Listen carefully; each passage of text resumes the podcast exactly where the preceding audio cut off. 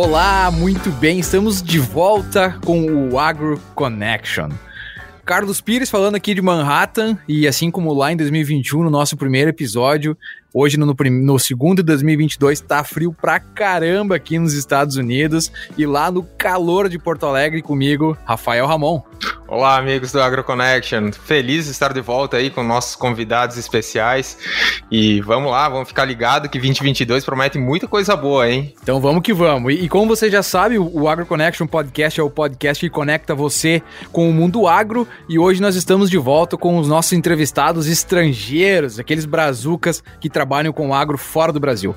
O nosso convidado de hoje é da casa, e eu falo isso porque a gente está aqui na mesma universidade. Eu estou no segundo andar, ele está no quarto andar, e ele está na Kansas State University, doutor Rodrigo Onofre. Seja muito bem-vindo ao Agro Connection Podcast. Ó, oh, primeiro, muito obrigado pela oportunidade de estar aqui com vocês hoje, Carlos e Rafael, e todos que estão ouvindo aí. É, fico muito feliz de estar aqui compartilhando e um pouquinho mais né, da, do que a gente faz aqui, da minha história, como eu cheguei aqui. Muito bem, então fica ligado, tem muita história brazuca vindo por aí, e aí já já a gente tá de volta. AgroConnection. A cada 15 dias, um podcast com informações que ultrapassam fronteiras e conecta você com o mundo agro. Apresentação: Carlos Pires e Rafael Ramon. Muito bem, estamos de volta aqui para a gente começar esse bate-papo sem perder tempo. Eu vou brevemente listar a carreira profissional do Rodrigo e ele com certeza vai contar é muito mais sobre isso para nós. Dá só uma olhada. Graduação em agronomia pela Universidade Federal de Viçosa, o cara come bastante doce de leite. Estágio na Universidade da Flórida durante a graduação, estágio na Noruega no Instituto de Pesquisa em Bioeconomia, doutorado em fitopatologia na Flórida e pós-doutorado na Kansas State University, até virar professor extensionista aqui no Kansas. Rapaz, não é pouca coisa. Rodrigo, conta para nós como foi essa tua trajetória, de que lugar do Brasil que você saiu, estudou em Minas, mas é de Minas, de onde é que você é? Agora é o momento, senta que lá vem história. Bom, eu uh, nasci em Carmo do Rio Claro, Minas Gerais, fui criado em Conceição da Aparecida e desde criança meus pais sempre me incentivaram a, a buscar né, o curso de, de graduação. E eu fiz minha graduação em, em, agronomia em Viçosa. Em 2009 eu comecei, terminei em 2014. Nesse meio tempo, quando eu estava lá, eu tive uma oportunidade de fazer um estágio na Universidade da Flórida com a professora a doutora Natália Pérez. E durante esse estágio eu trabalhei com o Morango. Ela, ela tem um programa de uh, bem aplicado, né, direto ali com os produtores do controle de doenças. Terminei o estágio, voltei para o Brasil, uh, terminei minha graduação e a, logo após terminar minha graduação, é, ela me convidou de volta para fazer o, continuar os trabalhos na Flórida, né? E nesse caso era como se fosse um estagiário, mas já formado. Bom, fiz esse estágio com a professora Natália por mais aproximadamente um ano e nesse meio tempo eu consegui tirar né, as provas do TOEFL, o GRE, que a gente é requerido né, para iniciar na, aqui na academia. E não é fácil, né? É, não é fácil. Essa é uma realidade muito. É, não é fácil. E comecei como mestrando na Universidade da Flórida, trabalhando com morango, com a doença do OID do morango, bem no manejo, né? E daí no primeiro semestre a gente acabou trocando para o doutorado e, e eu, na verdade, não tenho mestrado, né? Já fui, terminei logo com, com o doutorado. Depois de formado com o doutorado, né, nós tivemos uma oportunidade de vir para o Kansas, onde a minha a esposa foi contratada como especialista para trabalhar na área de doenças do trigo e eu como um pós-doc trabalhando na área de soja, milho e sorgo, também na área de fitopatologia. Ah, depois de aproximadamente um ano, no dezembro passado, agora, é, eu fui contratado para o cargo de professor agora, né? Trabalhando na mesma área. E outra coisa que eu até esqueci de, de comentar, né, é, Carlos, que você mencionou no trabalho na Noruega, essa foi uma oportunidade que eu tive durante a minha, o meu doutorado para fazer parte da minha pesquisa lá. O que foi assim, um momento bem interessante da minha carreira, visitar não só um outro país, mas também um outro laboratório. Tive, tive essa oportunidade né, de expandir as minhas conexões que eu acho que é importante para nós, quando, especialmente naquele tempo de uh, durante o doutorado. Que bacana, eu sei que o Ramon vai te perguntar mais aí sobre essa tua, essa tua andada aí pelo estrangeiro, mas a Noruega é frio? Assim, tu tá no Kansas, né? Hoje de manhã aqui tava menos 17, sensação de menos 25. Como é que é na Noruega? Dá uma noção pra nós aí. Eu fui no summer, eu fui, tava lá no verão, né? Ah, ah daí não, não conta, cara. É, daí. mas é diferente. Yeah. É, tava mais ou menos, acho que uns 10 graus lá, quando começando o verão, né? E o pessoal já tava indo pra praia. Nossa. Ah, imagina. Não podem ver um sol que já estão lagarteando, como a gente diz aqui no sul, né? é, não, é um país muito bonito, é uma economia ah, bem diferente do sistema norueguês. Eles valorizam muito o seu bem-estar. E o summer certo. é um período que eles, que eles tiram para para aproveitar o dia, para aproveitar o calor, aproveitar fazer os hikings, ir para praia, ah. com né, o life balance uh, e work. Certo. É, é, é, a mesma coisa que os franceses, né? Eles uh, priorizam muito né, a qualidade de vida, né? Não, não, importa, não importa muito o que eles têm, né? Não, não são apegados a bens materiais, mas eles querem ter uma boa qualidade de vida, viajar, né? A, a aproveitar bastante. E, e, nessa linha já cabe uma, uma pergunta, né? Quais são as, as uh, as principais diferenças né, que você percebe né, entre a cultura, você esteve na Noruega e, e, e, dos Estados Unidos, né? Porque eu já conversei com o Carlos aí, a gente percebe que tem muita coisa diferente, mas qual foi a, a tua experiência? Olha, foi uma experiência uh, muito boa, tanto na Noruega quanto aqui nos Estados Unidos. O que eu percebi uh, uma similaridade né, entre os dois países, que nesse mundo que a gente está da pesquisa na área de fitopatologia é bem pequeno. Parece ser grande, mas é bem pequeno. Todo mundo acaba que conhece todo mundo e foi muito bacana ver como né, outros laboratórios fazem a pesquisa, como eles são comprometidos também com essa parte do trabalho. E quanto às atividades agrícolas, o que que, quais são as, os principais contrastes ou curiosidades? Bom, na Noruega eles produzem o morango lá, ele é perene, né? Ah, você não precisa fazer o replantio. Ele é uma cultura de uhum. dois, três anos. Na Sim. Flórida é uma cultura anual. Todo ano os produtores precisam é, plantar novas mudas para a produção daquele ano. Ah, e isso é relacionado com as temperaturas, né? Ah, na Noruega, é uma temperatura que neve, ah, os morangos eles sobrevivem naquele né, período e na, na, no próximo na primavera vão nascer de é, brotar, né? E, e na Flórida não, na Flórida eles precisam plantar todos os anos. São uma das principais diferenças. Ah, interessante, interessante, por isso que eu tenho morango aqui, na, aqui no Kansas. Eu, eu, a gente aluga uma horta é, para poder plantar lá os nossos temperos, né? Tem, tem que ter o, o, o basil, me ajuda aí, Ramon, o manjericão, manjericão, pra gente poder fazer a nossa massa, né? O cara meio italiano gosta. Ah. E o meu morango ele dá todo ano, cara. Eu plantei faz fazem três anos que eu plantei uma muda, é, várias mudas, né? E todo ano ele, ele rebrota, tá lá firme e forte o morango.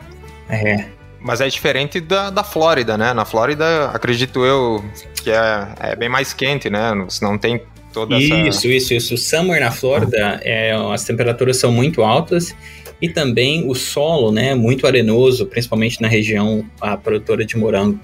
Então, ficaria inviável para manter essas plantas durante o summer. Tanto pela temperatura no verão, né? Tanto pela questão de água também. E qual que é a região da Flórida que produz morango? É mais norte, mais sul? Ah, a maior parte da produção na Flórida é ali perto de Tampa, né? Ah, em Plant City. Que é o lado do, do Golfo do México, dá para dizer assim? Isso. Uau, tá no meio da. Entre. Tá, tá bem ali no meio da, do estado, né? Mas próximo a Tampa, do lado do Golfo México, é. Isso é bacana. O Rafael que sempre fala, né, Rafael? Para pegar o, o. Tem que escutar o podcast com, com o Google Maps, né? Para é, poder entender as localizações.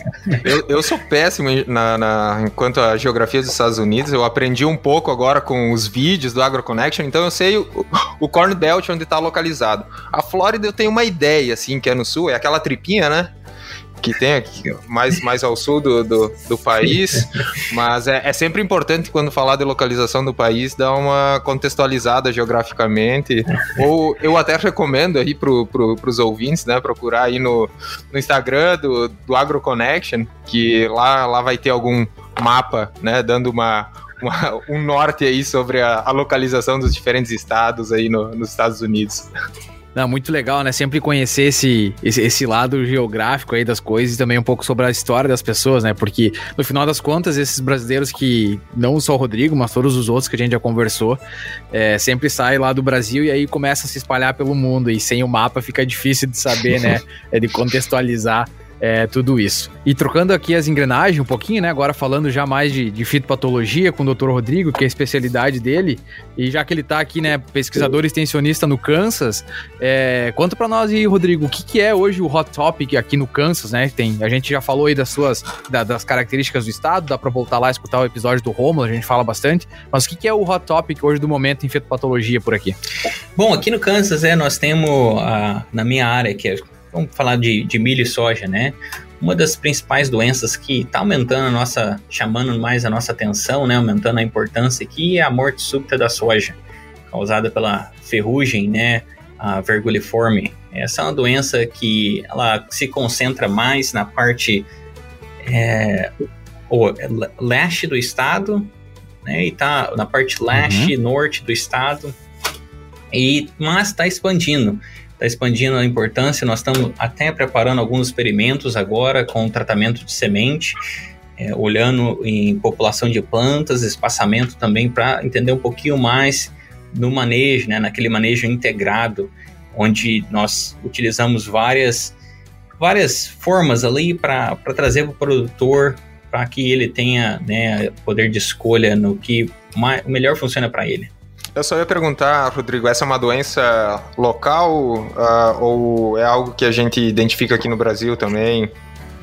Eu tô aqui no Brasil, mas eu confesso que eu não tenho, não tenho muito contato com essa área, então não, não sei te dizer. A morte súbita também está no Brasil e no Brasil ela é uma diferente espécie, né, que é a Fusarium brasiliensis, causando também os mesmos sintomas, que é uma doença que ela vai se concentrar ali nas raízes, né? E o maior problema dessa doença é que ela transfere uma certa toxina para as folhas e aquilo vai causar o desfolhamento.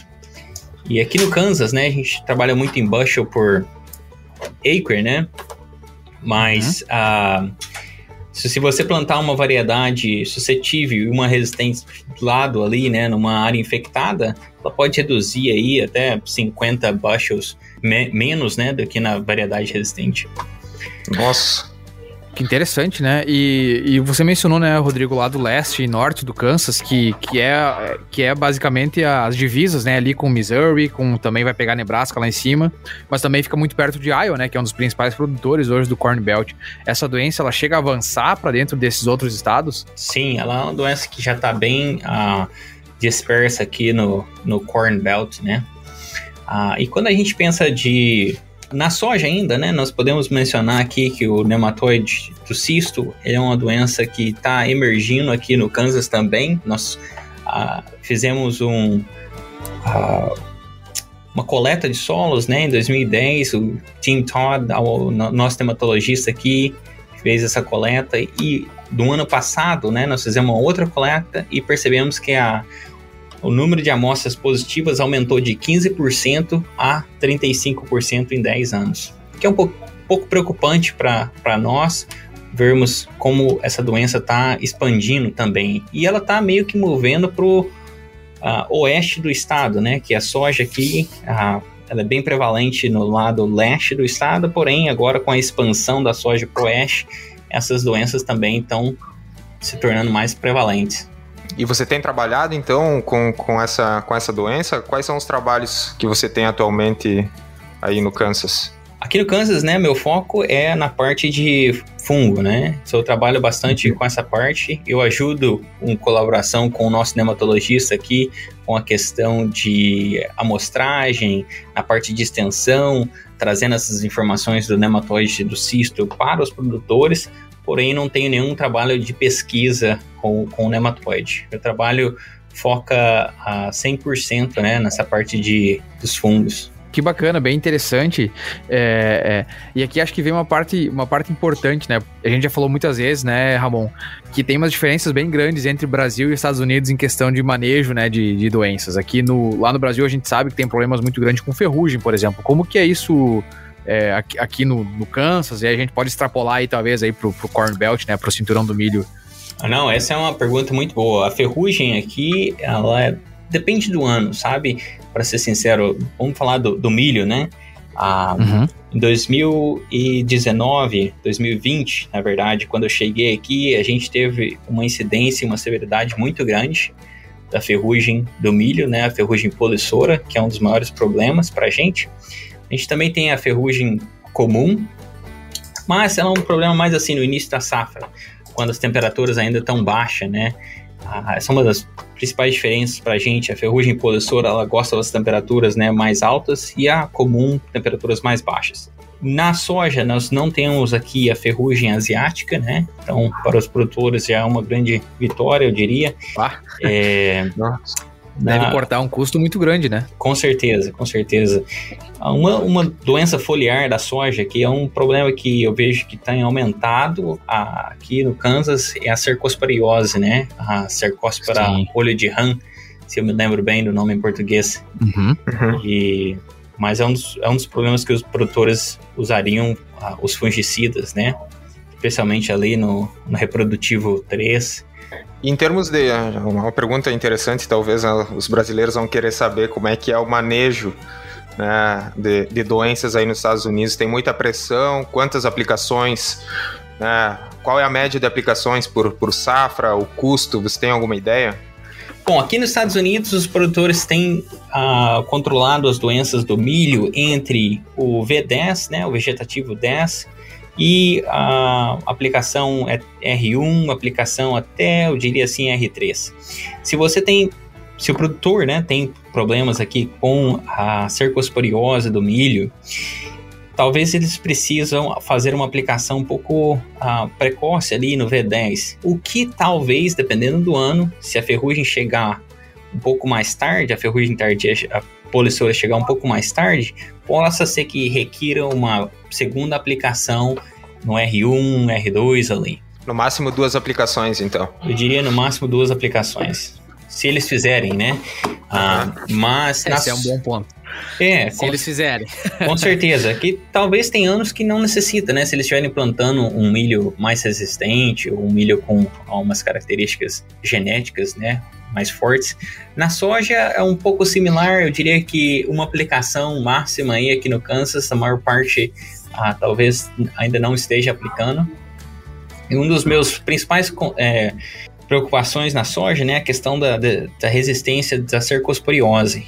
Ah, essa resistência já foi reportada aqui no Missouri, já foi reportada em Nebraska, porém a gente não tem muita uhum. informação aqui no Kansas. Então é uma coisa que eu quero ah, expandir na minha parte de pesquisa também. Certo. Muito bacana. É, é, e é legal de escutar isso porque você consegue perceber já nas entrelinhas né, umas diferenças entre, é, entre o Brasil e entre os Estados Unidos. Sem dúvida. Entre o sistema agrícola, né? Ah. É, chama atenção do, de duas aplicações se fizer. Né? Isso é uma diferença bem importante. É. É, a gente já falou, já falou também com, com o professor Rodrigo, né, sobre plantas daninhas, por exemplo, que seria um dos maiores custos, né, para e ainda assim é, é, bem mais baixo, né, do que do que para o brasileiro. A parte de inseticidas também, se eu não estou enganado, é, é o número de aplicações é muito menor, né? Então, no resumo, né, acredito eu que essa parte de, de, de manejo fitossanitário deve ter um custo muito menor para os americanos, correto? Ou não? ah, em termos de aplicações é, na parte foliar, né, eu acho que, que tá certo. Eu acho que tem uma, uma certa pressão no Brasil, é, especialmente com a ferrugem, né, de tentar controlar, tentar com as aplicações o quanto antes ali, porque é uma doença devastadora. Na questão da soja e também do milho, né, uma coisa que os produtores aqui eles fazem também é o tratamento de sementes. Ah, tem alguns produtos já ah, disponíveis no mercado né, que, ele pode, que eles podem adicionar para controle das ah, doenças é, na, ali na primeira etapa da safra, né? Uhum. Que ajudaria, por exemplo, no controle da morte súbita, do carvão da raiz. São essas doenças também da Phytophthora, Rhizoctonia, a Opitian. Uhum. Sim. Então eles, alguns produtores vão até investir em colocar um, um tratamento de semente a massa ou com é, diferentes né, modos de ação na questão da, da e na questão a, da Rhizoctonia a, ou da, da morte súbita, né? Nesse caso, se ele tiver um, um e um, um, fungo, né? Ele tem que adicionar diferentes a, modos de ação ali. Muito bacana. E a gente entrou agora já um pouquinho também no assunto de produtores, né, Rodrigo? E eu, eu acompanho as redes sociais e eu vejo que você anda bastante aqui pelo Kansas, né, é, com as palestras de extensão. Eu não sei se lá é, na Flórida você chegava a fazer algo disso também, mas você poderia comentar um pouco sobre essas, talvez as diferenças, né? É, sei lá, receptividade, talvez, ou de como, do que, que o produtor gosta de escutar, porque fica essa curiosidade, né? A Flórida é muito conhecida pela badalação, pelas praias, é, mas a gente sabe pouco, talvez, sobre a agricultura da Flórida, né? Então é uma oportunidade para a gente aprender um pouco mais também. Não, eu uh, aqui, tanto no Kansas quanto na Flórida, né? Uh, o programa de extensão é sensacional. É, não estou falando nem do meu programa, eu estou só dizendo de uma forma geral, né? Que uhum. a gente olha aqui no departamento, no departamento de agronomia, uh, tanto aqui quanto na Flórida, né? A gente observa que o pessoal veste a camisa mesmo e bota o pé na estrada. Na Flórida eu tive a oportunidade de dar algumas palestras aos produtores, né, que a minha professora, a professora Natália Pérez, lá era uma extensionista também, com um pouco de extensão no, na, na posição dela, né? Então ela sempre nos incentivava como alunos para nos expor, para botar a gente lá na frente, compartilhar nossa pesquisa. E, e enfim, hoje aqui no Kansas, né, eu, meu minha porcentagem, né, 80% de extensão, 20% de pesquisa. Então, meu tempo, 80% do tempo é ah, em contato ali direto com produtores e também, né, os crop agents, né, com os agentes de, de produção, os agentes que estão relacionados às culturas, né. Ah, bacana. Então, Rodrigo, você trabalhou lá na, na Flórida, né, com, com pequenos cultivos que eu imagino que sejam de menor escala, como morango, e agora você está aí fazendo extensão na região do Kansas. Acredito que tenha né, os, os, grand, os grandes farmers ali da, da região, produção de soja e, e, milho. Quais são as, as principais diferenças, assim, também em termos de extensão, né? Muda muito entre essas duas regiões, né? O tamanho das propriedades, o, o povo, os agricultores que você, que você dá suporte? Bom, eu nasci e fui criado numa fazenda, né? Então eu tenho, é, assim, faz. Tá, tá, no coração, né? É, eu acho que eu me relaciono muito com os produtores, tanto aqui quanto da Flórida. Eu sinto até né, o que eles estão passando na questão de doença, controle de doença. É, eu vejo muita similaridade entre os produtores, tanto lá da Flórida, tanto aqui do Kansas. Eu acho que uma das principais diferenças, né, pensando no morango lá na Flórida, é o quanto intenso que são o, o, os manejos, né? Manejo de doença, manejo de daninhas também, porque aquele morango tem que chegar no produtor, né? É, espetacular, né? aspecto visual, né, que não tem, né? Bonito. Ah. O aspecto visual tem que ser, tem que ser. E, e eles têm, assim, dependem, né, de, de, um manejo bem intensivo de controle de doença, controle de uh, pragas, né? Uh, uhum. E aqui no Kansas também os produtores são uh, então, assim, tem uma necessidade muito grande para otimizar e reduzir, talvez, os custos, talvez aquela aplicação que não precise, que eles tenham uma, uma margem maior, né? Não, interessante, muito interessante isso. E, e uma coisa que, que também a gente vê nas mídias, né, as, as mudanças climáticas, né, o, os, os eventos extremos que a gente está tendo aqui no Brasil também. Agora a gente tem estiagens muito fortes aqui na região sul, muita chuva na, na região aí da sudeste. É, como você vê o impacto das mudanças climáticas sobre né, a pressão de doenças, né, qual é o futuro né, para a fitopatologia? Vocês estão preocupados com essa questão das mudanças climáticas? Com certeza, é um, uma, uma área alarmante é, para a gente, porque com as mudanças climáticas, né, aumento das temperaturas, a gente começa a observar diferentes né, padrões na questão de distribuição de doença across né, a, a, em, no Kansas, no estado do Kansas, mas também nas questões das doenças que são dispersas pelo vento, né, como a ferrugem, que toda vez vem do, da parte sul do, do país, né? Ah, o que a gente tem observado é que na ferrugem do milho, por exemplo, ela tem cada ano parece que ela está chegando mais cedo. E isso Sim. vai interferir na questão do manejo, né? Se a doença está chegando mais cedo, os produtores talvez vão ter que ficar mais atentos para aquela chegada, né? E poder ah, colocar as aplicações no tempo certo. Quando ah, o meu predecessor aqui, né? O meu ah, antecessor, o pesquisador que estava aqui na, na mesma posição que eu estou hoje, né, aposentou, ele começava, ele dizia que a ferrugem do, do milho era uma ferrugem tardia, uma ferrugem que não, não se tinha muita preocupação, não tinha que preocupar muito, sabe, há 20 anos atrás. Sim. E ano passado nós detectamos ela aqui mais ou menos um mês antes do que era o normal há 20 anos atrás. Nossa. A gente está observando que aos poucos, né, essa ferrugem vai chegando mais cedo. O que, é. a, o que, né, a, na minha opinião, é diretamente relacionado com as mudanças climáticas, né? Claro. E no milho, com essa chegada mais antecipada das doenças, né, provavelmente vai afetar mais porque vai afetar aquele período, né, em que se definem, né, os componentes de produtividade. Com certeza. O enchimento do grão ali, a questão da perda por fotossíntese, né? Isso. Ah, com certeza.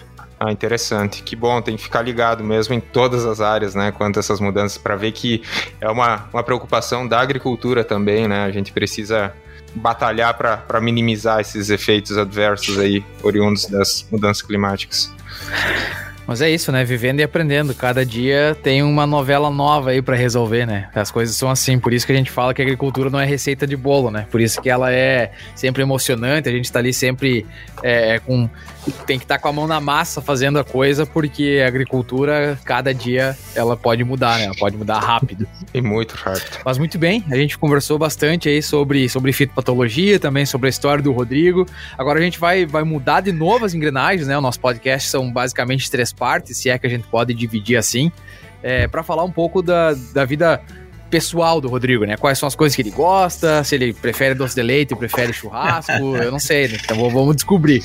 E agora é o momento é, do nosso bate-volta. Então já pra gente iniciar aqui, Rodrigo, fala para nós sobre uma experiência inesquecível. Para mim, uma experiência inesquecível foi na tá fazendo a graduação em Viçosa e ter a oportunidade, né, pela professora Natália Pérez de vir fazer o estágio aqui nos Estados Unidos aquela oportunidade realmente mudou o roteiro, né? Mudou minha vida. Foi uma oportunidade única que com certeza ela deixou marcas, né? Sim, é, que vão ficar pro resto da vida. Mais um testamento da, que a gente tem aqui, né, sobre a, a, importância dessas experiências, de como podem mudar a vida profissional da gente nessas experiências no exterior e tudo mais. Que legal. Exatamente. E um sonho profissional? continuar ajudando novos alunos a vir para os Estados Unidos. Esse é o meu maior sonho, é que a gente possa continuar essa conexão. Que bacana. Então aí, se vocês gostam da área de fitopatologia, quem está na universidade, e o professor Rodrigo é um cara para você seguir nas, nas redes sociais e fazer networking, né? Networking às vezes muda a vida das pessoas também. Agora falando aqui com quem estudou em Viçosa, né? Eu agora tô curioso para saber qual é a comida preferida. Queijo. pois é, né? Eu sou mineiro, né? Eu tava pronto para falar queijo, mas eu diria que é o pão de queijo. Pronto. Pão de queijo. Esse, esse é novo, hein? Esse é, é novo, no, no, é novo. no, podcast. A gente sempre fala que vai fazer o, vai, vai dar uma olhada nas estatísticas e fazer uma tabela aí das coisas, mas o, o é. queijo, o pão de queijo, ele é novo aí na nossa lista. E o teu lugar preferido? Rapaz, lá na roça, ajudando meu pai a trabalhar lá e a gente tem uma fazenda pequena lá de café. Acho que esse é um dos lugares mais preferidos que eu tenho mesmo, com certeza. Que legal. E o lugar mais legal que você já visitou, agora falando um pouco de turismo? Oh, essa é legal, cara. Eu tive a oportunidade de visitar um, um navio dos Vikings quando eu tava na Noruega Olha com a minha esposa. A gente teve essa oportunidade de ir lá e visitar. Foi muito legal. Bah, esse, esse eu imagino que deve ser muito bacana, cara. Isso aí é uma experiência em loco, né? Uma experiência cultural. Com certeza. E eles têm tudo muito bem organizado, muito bem nos museus lá, né? Ah, foi, foi muito bacana poder ah, ver aquele navio em perfeitas condições que tá lá ainda. Que bacana. E o teu estilo de música preferido? Sertanejo. Sem, nem precisa pensar. Sertanejão raiz ou universitário? Não, sertanejo raiz. Eu ah, nasci e fui criado lá na, lá na roça com meus pais, meus avós, né? E a minha função nos churrascos era tocar o violão e tocar aquelas músicas raízes mesmo. Olha que só. Que bacana, que bacana, que legal. E, e um hobby? Pescaria. Pescaria? Bom, eu tô achando que a gente vai precisar conversar mais aí sobre sábado e domingos. Não, que, que é, legal. Gosto bastante de sair, pescar. E aqui no, no Kansas, né? Aqui na cidade de Manhattan, a gente tem um lago bem, bem bonito.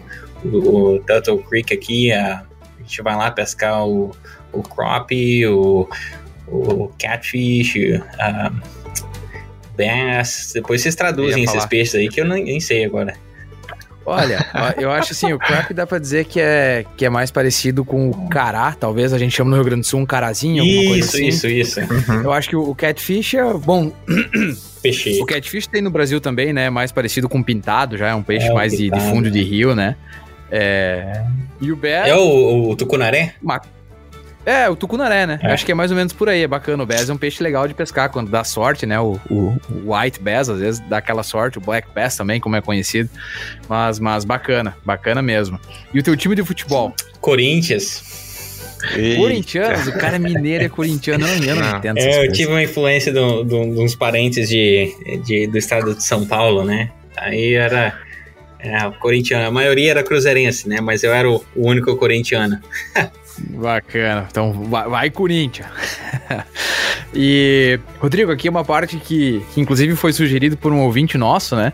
Para falar sobre uma fraqueza, para mostrar que pessoas bem-sucedidas também têm fraquezas.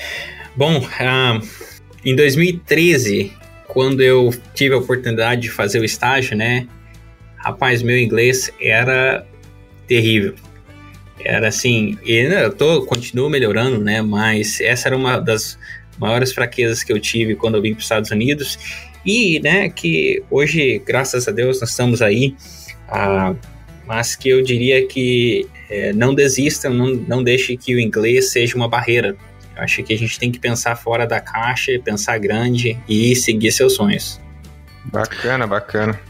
Isso é um, isso é um relato, na verdade, é, que eu posso dar praticamente também, né? Eu vim pra é cá sem conseguir pedir comida, né? O, Rafael aí foi pra França, conta pra nós, aí, Rafael, como é que era lá também, né? ah, je ne parle pas français. E, é, por aí. Desse jeito. É, não, mas é, é são, e é bacana, isso mostra muita perseverança, ah. né? É até um recado muito importante para quem quer vir para os Estados Unidos, é, ou até para outro país, né? O idioma. Para qualquer país, né? Exatamente. O idioma sempre é difícil, mas a perseverança, a insistência e a dedicação é, é, são coisas que fazem a gente deixar isso para trás. Né? É, e não, não dá para desistir, né? Porque ah, não é por conta do, do, idioma, tudo bem, a gente passa um pouco de dificuldade, mas o, é um dos grandes ganhos também, né? Que é, certeza, que é sair e aprender um outro é. idioma. Eu acho que é, uma das, é um dos maiores ganhos dessas experiências internacionais. Bom, mas Carlos, acho que acabou, né? Nossas perguntas do bate-volta. Então, já vamos finalizando. Agradecer ao Rodrigo por ter aceitado o nosso convite. Foi um prazerzaço te conhecer, eu não te conhecia ainda. Foi muito bom tê-lo aqui no, no, no Agro Connection. Com certeza a gente vai ter oportunidade de conversar mais vezes daqui para frente. E muito obrigado aí pela, pelas suas contribuições aí para os nossos ouvintes também. Quero agradecer também, Rodrigo, uh, o teu aceite, né, de fazer essa conversa conosco, levar mais informação é, sobre o agro mundial, né, o agro aqui dos Estados Unidos. Você pincelou um pouco lá sobre a Noruega para os nossos é, ouvintes brasileiros. Isso é muito bacana. Eu já vou pedir aqui é, que você deixe suas redes sociais para que as pessoas possam acompanhar o teu trabalho. E vem fazer um excelente trabalho aqui no, nos Estados Unidos. Então a gente quer saber como, como monitorar isso. Não, eu uh, primeiramente, uh, de novo, eu agradeço pela oportunidade. Vocês estão fazendo um trabalho fantástico com uh, o Agro Connection, né? Acho que isso assim é muito importante. Nós mantemos né, conectados e continuar abrindo portas para novos alunos, novas esperanças, né? Vocês estão de parabéns, eu fico muito feliz de ver isso. Uh, eu estou no Twitter, no Facebook É, fiquem à vontade de, de, me seguir lá também. Ah, provavelmente os meninos vão estar colocando as informações disponíveis aí. Isso. Muito bem, então, fazendo o nosso último agradecimento, Rodrigo, brigadão é, por estar presente hoje aqui. A gente vai se encaminhando aqui para o nosso final e você vai encontrar, né, todos esses os nossos episódios, inclusive esse que a gente acabou de gravar com o Rodrigo no Spotify, no Apple Podcast, no Google Podcast entre outros aí, várias é, plataformas. Você também pode nos escutar diretamente no nosso website, www.agroconnection.net, que ficou aí um tempo meio desconfigurado, porque nós somos agrônomos, né? Nós não somos caras especialistas em tecnologia, mas agora tá de pé, tá lá de novo, é, funcionando bonitinho. É, você também encontra o AgroConnection no nosso Instagram, Facebook, Twitter, através do arroba o AgroConnection. Além do podcast, como vocês sabem, a gente tem é, o nosso canal no YouTube, onde você encontra muita informação bacana sobre agricultura é, no mundo inteiro. E agora, inclusive, a gente está muito forte com o nosso Minuto AgroConnection, tem muita informação legal é, vindo de especialistas de vários lugares do mundo é, sobre a agricultura. E também nos acompanha lá que você fica sabendo sempre informações do agro mundial e também dos Estados Unidos. Um grande abraço, stay tuned, tchau! Tchau, tchau! Um abraço!